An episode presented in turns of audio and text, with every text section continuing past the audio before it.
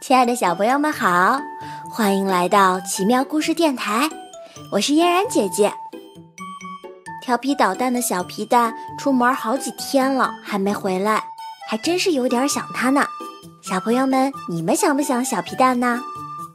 真希望他能快点回来。好了，那看一看今天我们要讲一个什么故事吧。皮皮的三元钱。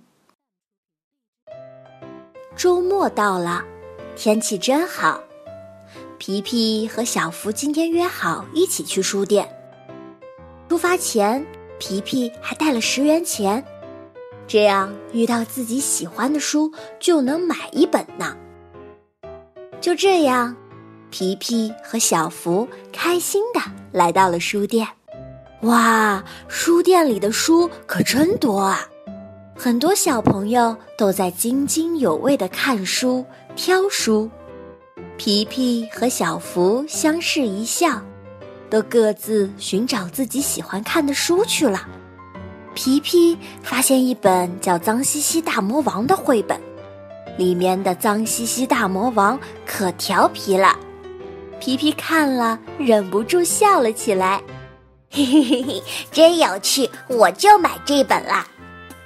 皮皮拿着书来到收银台，滴，七元。收银台阿姨微笑着说：“皮皮把钱给收银员阿姨，阿姨找了他三元钱。太好啦！”皮皮心想：“三元钱还可以买一盒巧克力呢。”一想到好吃的巧克力，皮皮的口水都要流下来了。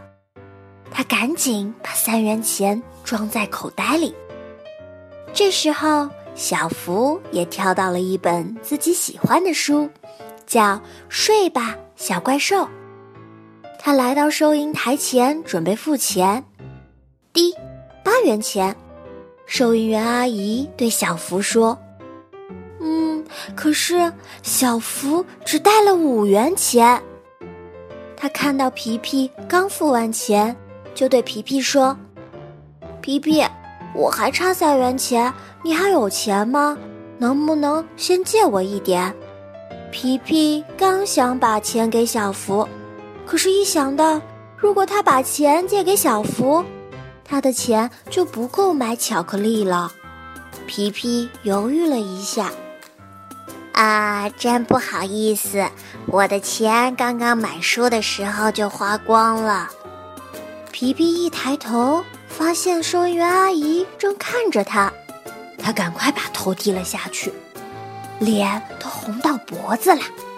听了皮皮的话，小福很失望，不过他还是对皮皮说：“嗯，没事的，你买的书看完可以借我看吗？”“可可以。”嘿嘿嘿嘿嘿嘿，皮皮结结巴巴地说。两人从书店出来时，皮皮把手伸进口袋，压着那三个硬币，免得他们在口袋里相互碰撞，发出叮叮当当的声音。可千万不能被小福发现啊！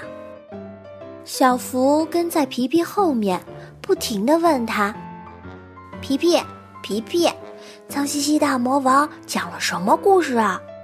皮皮，皮皮。”今天下午我能去你家玩吗？可是皮皮一点心思也没有，他现在连巧克力都不想吃了。皮皮走了几十步，终于做出决定，不买巧克力了。